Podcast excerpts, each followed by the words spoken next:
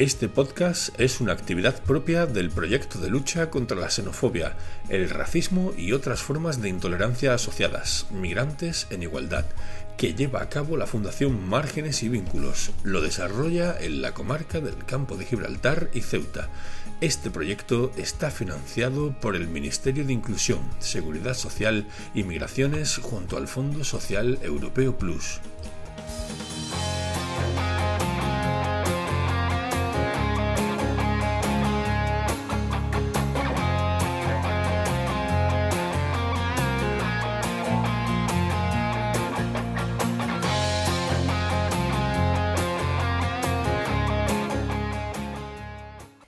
Buenas tardes, buenas tardes a nuestros oyentes del podcast No vengo a hablar de racismo. Me presento, soy Toñi Damuedo, la técnica referente del proyecto Migrantes en Igualdad. Y hoy viene a contarnos su historia una amiga, Nadia Los, Los Careva. Ay, lo he dicho bien, ¿eh? Lo he dicho bien. De origen ruso. Bienvenida, Nadia. Buenas tardes. Buenas tardes. Bueno, Nadia, eh, yo quería que vinieras, eh, porque bueno, con todo el conflicto y todo lo que hay, pues tener una persona de origen ruso, pues mm, nos interesa mucho tu historia y me gustaría que empezaras contándonos un poquito cómo, cómo decides emigrar a, España y, y además embarazada. Bueno, en este momento todavía no sabía que estaba embarazada, pero bueno, al poco tiempo ya he conocido la sorpresa. Bueno, hemos decidido venir como muchos creo que vienen por buscarse la vida, buscarse una oportunidad. Mm, un poquito yo creo que por el efecto llamada que todo el mundo que te dice, ay, qué bien se vive aquí, qué bien. No todo es verdad, no todo es tan bonito como, como se cuenta. No todo es color de rosa como cuenta. Sí, sí, sí.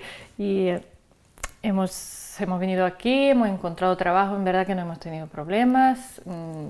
Y agradezco mucho a mi primera empleadora, que digamos, que, que me trató muy bien y me, me, ayudó a un poquito a aprender idioma y en toda esta adaptación aquí en, en los primer, primeros meses aquí en España. ¿Fue difícil? ¿Fue difícil?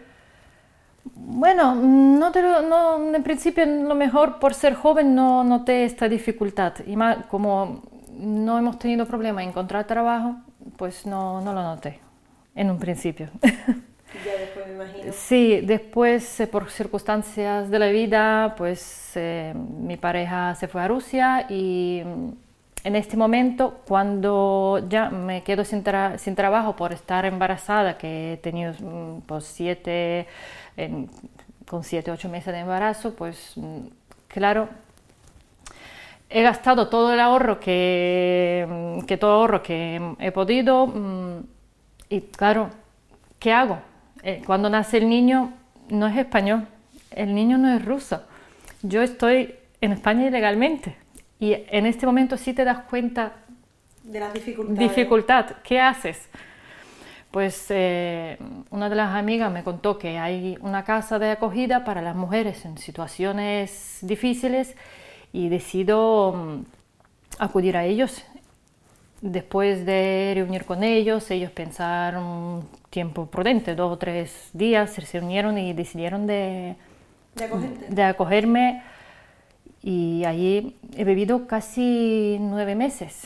Ah, ¿Diste a luz estando en esta casa de acogida a tu bebé? Bueno, yo creo que fue más tarde, ya luz le di... ¿Ya tenías al bebé? Sí, sí, sí, sí, sí. Ya tenía el bebé.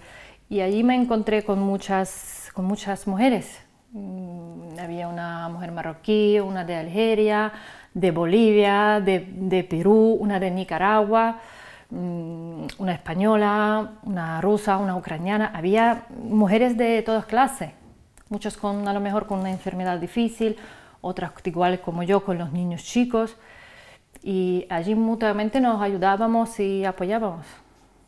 Ahí me ayudaron a mm, tener niños en una guardería, mm, buscar algo de trabajo para poder ahorrar y salir después adelante, mm, hacer documentación para el niño, digamos, sacarle una partida de nacimiento, que en, que un momento pues, me, me costaba todo este trámite. llevamos un poquito de tiempo en España cuando pasa todo esto, ¿no? Claro, bueno, llevaba, sumamos unos un año y algo, pero claro. Es poco tiempo. Es poco tiempo. En país, sin sí, sí, un poco tampoco la gestión, tu pareja se tiene que volver a Rusia. Eh, me imagino que te encuentras en una situación muy desbordada, con un bebé, sin saber un poco qué hacer. Bueno, gracias a, esta casa acogida de Caritas. Sí, era de Caritas, sí, y de verdad que ellos ayudan ayudaron a mí muchísimo y a las demás mujeres también. Y se agradece mucho esta oportunidad. Y, Nadia, ¿qué te iba a decir? Em, ¿Qué te hizo decidir quedarte en una situación en la que estabas en ese momento muy vulnerable? Porque claro, tenías una situación, como hemos dicho, ¿no? Sola, sin pareja, con un bebé, no tenías trabajo, Mm, ¿por qué decides, me quedo y sigo adelante? O en otra situación, cualquier otra mujer hubiera dicho yo, me vuelvo a mi casa con mi familia. Claro, claro, pues verdad que yo pensé mucho en, en, esto, ¿por qué en su tiempo quedé eh, aquí en España? Bueno, primero es por obligación porque no podía irme, que el niño tardó tiempo en hacerle pasaporte porque había que ir a Madrid y es un trámite difícil. Pero cuando ya tengo todo esto, veo que puedo salir adelante. Viene mi madre para ayudarme, para quedarse con el niño mm, y bueno, pues vamos, vamos a intentarlo. Busco un piso de alquiler, busco un trabajo, mi madre me, me ayuda para quedarse con el niño y pues salimos, salimos adelante, me saco un grado medio para poder buscar un trabajo más decente después un grado superior y pues aquí estoy.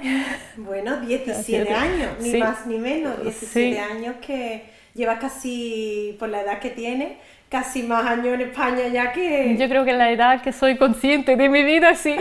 Llevas más tiempo en España que, que allí, ya ves. Y desde estos 17 años que tú llevas, que ella es mucho, mm. mucho tiempo en España, está más que asentada aquí, y, tu hijo también, claro, tu familia. ¿Tú has sentido rechazo alguna vez, actitudes racistas desde, desde tu llegada? Bueno, yo mm, no, no, he sentido en un principio un, rechazo por parte de, de, los españoles de, de ningún... Bueno, puede ser a veces por alguna trabajadora social. Fíjate. Por alguna trabajadora social, porque yo creo que ellos buscan algún, siempre algún fraude, algún que tú cuando vienes a pedir ayuda intentas engañar o algo y te dicen, bueno, pues los españoles también necesitan ayuda. A veces de, de una persona que en verdad te tiene que ayudar, pues te, te rechaza. O sea, que has encontrado actitudes eh, de rechazo, de discriminación. Sí por parte de la administración pública. Sí, diría yo más, sí. Más por la administración pública que sin embargo por, la propia sociedad civil. O, no, no, no, no, es solo administración, diría eso, administración, pública. Em, después todos son muy amables, los empleadores, eh, los amigos, mm, la gente en la calle, tú intentas, si no sabes español, tú preguntas y siempre intenta ayudarte, buscarte alguna solución.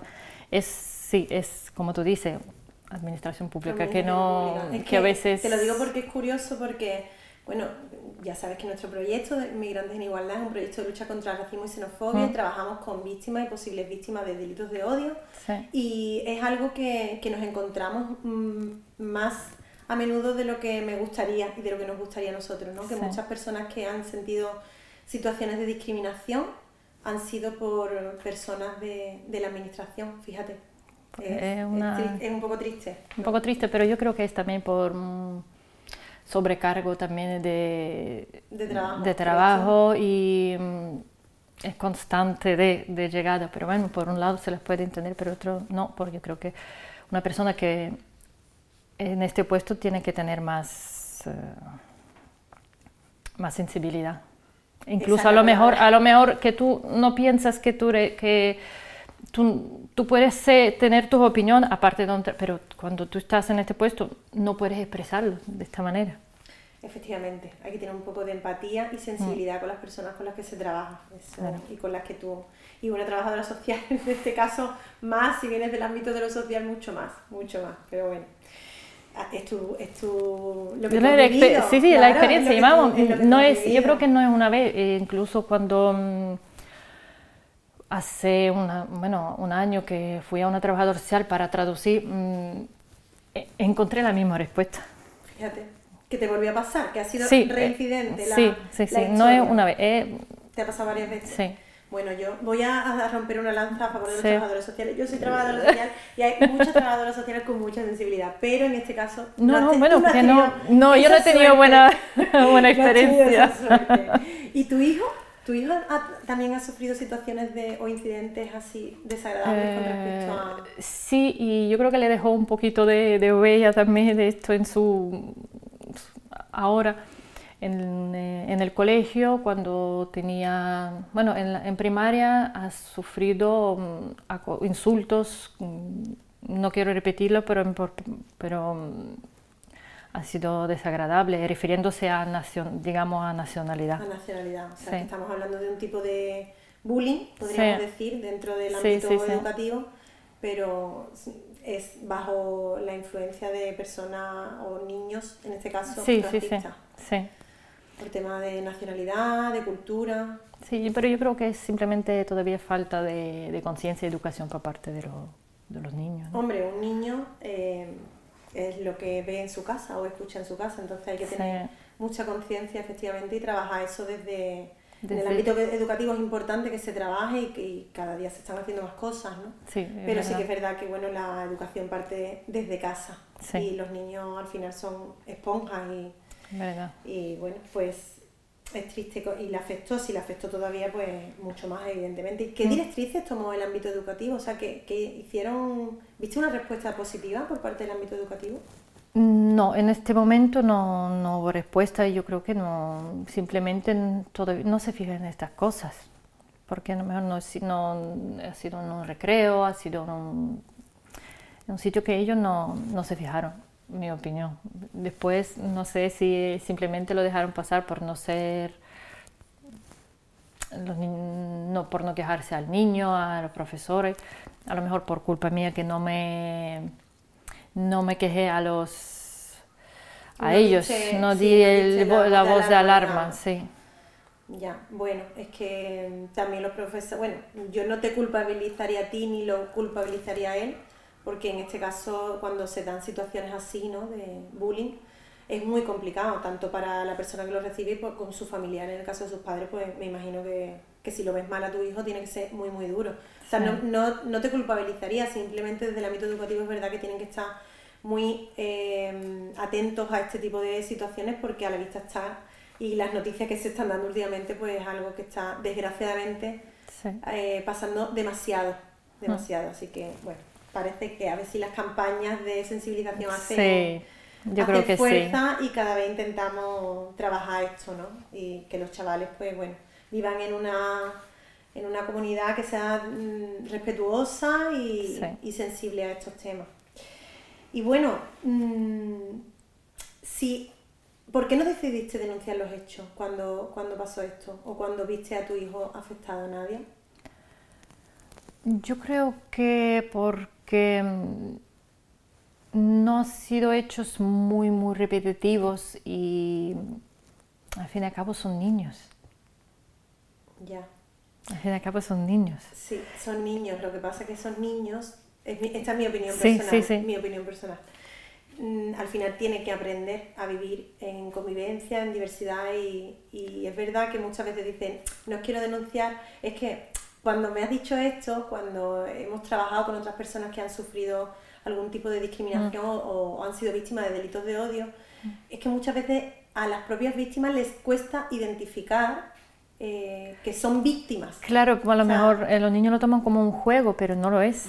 Efectivamente. Y No se hace es. más daño de lo que parece. Sí. Y, y en, en el proyecto nos hemos encontrado con la. Trabajamos la atención a víctimas y nos hemos encontrado que muchas personas no, no, no lo identifican. Sí. No identifican que han sido víctimas de un delito.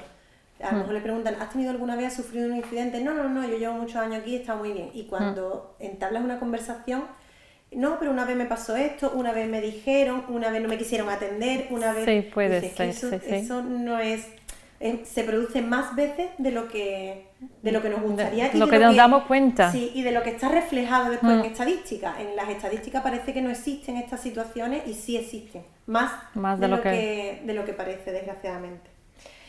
Y, y, bueno, Nadia, cuéntanos, porque con, me imagino que con el tema de la guerra de entre mm. Rusia, cuando estalla la guerra Rusia-Ucrania, esto me imagino que deja mucha huella tanto en ti, en tu familia, en, toda la situación. ¿Cómo has vivido esto?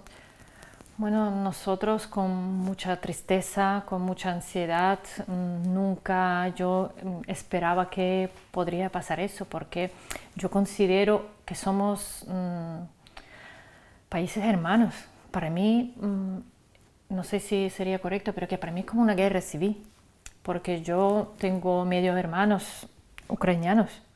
Mm, ahora viven en Rusia, no, evidentemente no participan, pero son su madre es, ucraniana, padre, mi tío era ruso y la madre ucraniana. Y es triste, muy triste, que las personas que, y más en, a veces en, en ciudades prefronterizas, son muchas familias que una parte vive en Ucrania y otra en Rusia. Y de verdad es mm, relaciones de amistad y que, se, que ahora por, puede ser que por este motivo se rompan. Es muy duro. Es muy duro. Aquí siempre hemos convivido en, en comunidad, digamos, ruso-ucraniano sin grandes discusiones, sin problemas, incluso ayudándonos, compartiendo pisos, compartiendo ofertas de trabajo apoyando, apoyándonos y ahora con esta situación mm, muchos han, han, dejado de hablar con nosotros. ¿Habéis, notado esa hemos, tensión, este rechazo? Sí, sí. Y, a veces nosotros por pensando que, bueno, yo también hablo por mí, que pienso que voy a molestar a una persona, mm, pues simplemente intento no, no entablar, porque yo veo que ella ha dejado de hablarme, pues yo intento por miedo a rechazo de, hablarme. Después hay personas que sí que te dicen, bueno, que eso no, que no, es tu culpa, no es nuestra culpa. Y sí que tenemos buena, buena relación. Incluso intentar, hemos intentado ayudar a, las familias que, que, llegaban aquí a Algeciras traduciendo, intentando ayudar a encontrar piso, mm, llevando al médico si hace falta, porque evidentemente los medios de aquí no estaban desbordados con toda esa situación. Pero sí, se nota el rechazo, el rechazo en redes sociales y simplemente psicológico. Claro. para mí es difícil. por ser tu nacionalidad rusa, simplemente. Sí, sí, no, has participado en nada, pero... Y te, te, digo, psicológicamente, yo cuando encuentro en la calle y veo que una persona que puede ser ucraniana o, pues, o rusa, pues incluso intento no, no manifestarme, no hablar en ruso, no que por miedo que me, que me digan algo, que me, que te rechacen, que me rechacen. por tu nacionalidad. Sí, sí. Es duro entonces, bastante. Porque es difícil. en otras circunstancias sería todo lo contrario. Cuando estás aquí y aunque lleves muchísimo tiempo aquí, conoces a alguien ucraniano y al haber sido países eh, muy hermanados, digamos, hubieras intentado entablar conversación con esa persona. Y esto, y esto pasaba, tú encontrabas en la tienda una persona y decía, oh, yo estoy aquí la primera, bueno, acabo de llegar aquí, pues tú cómo te llamas, no sé, y, y, verdad que sí, intentábamos conocernos así de esta manera, pero ahora esto no pasa. Qué triste. Sí. Qué triste esto. ¿Tu familia cómo lo ha llevado? Bueno, muchos hombres se fueron de, de, de Rusia por no ser reclutados. Es, es muy difícil de decir, pues me tengo que ir a una guerra que no quiero. Que no quiero. A una guerra que no quiero. No quiero ni apoyo. Y no sé, a lo mejor digo una, una cosa dura, pero que ahí en Rusia se está, la gente está muy engañada y, y, no, y, tiene, y con miedo de hablar, creo yo. Miedo de protestar. De de punta. Mm, pues yo no, no viajo desde que empezó la guerra y no, no quiero. Te entiendo, que tiene que ser muy duro. Sí toda la situación todo lo, y nos llega una tercera parte de lo que está pasando. O sea, lo que nos llega por, por medios de comunicación es muy poco para vivirlo, me imagino. Sí, sí, sí. Bueno, pues aunque en Rusia no, no, no tenemos... Eh, no tenemos situaciones de, de, guerra, digamos, todo está pasando en el territorio de Ucrania, pero psicológicamente es difícil. Y claro, yo por un lado entiendo a los a los ucranianos o ucranios, no sé cómo es correcto, perdonadme si me he equivocado, eh, que a veces te llegan incluso a insultar en la calle, que hemos vivido una situación de, en Málaga, pues visitando, visitando, visitando el centro, gente pasaba ah, los, los rusos nos... y diciendo, diciendo cosas, diciendo, sí, insultos. Fíjate.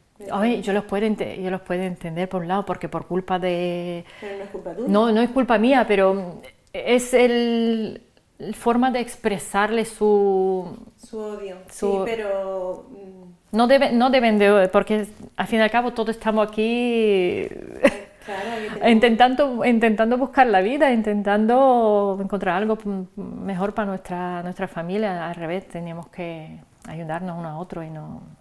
Pero bueno, es difícil. Como no hemos estado en esta situación, no, no, es difícil de entenderlo.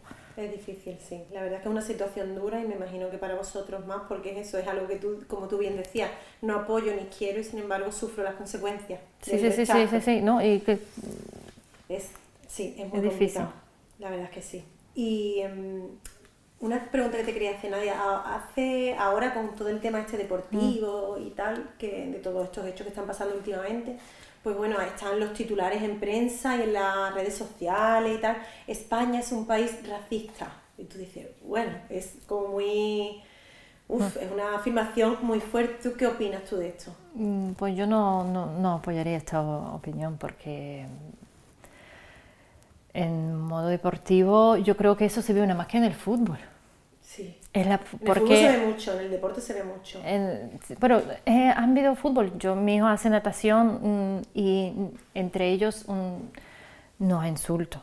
Eh, España acoge muchísimos atletas ahora mismo rusos que no pueden competir y que compiten aquí en clubes de ciclismo, natación, mm, gimnasia, eh, muchísimo. y en, otro ámbito deportivo no se ve este esa actitud. Esa, actitud, sí, Yo, creo, yo creo que es solo fútbol, es su esencia agresiva de, de fútbol, de, este deporte. Bueno, Nadia, ya estamos llegando al final. ¿Has visto? Es que es muy rápida la entrevista, muy, muy rápida. Y, pero bueno, sí que es verdad que, que, no me gustaría que te fueras sin contestarme a una pregunta estrella que tenemos en este podcast. Bueno, a ver, a ver, qué pregunta. Venga, la pregunta estrella del podcast es si tú pudieras tener un superpoder que mm. ayudara a nivel social, ¿cuál sería?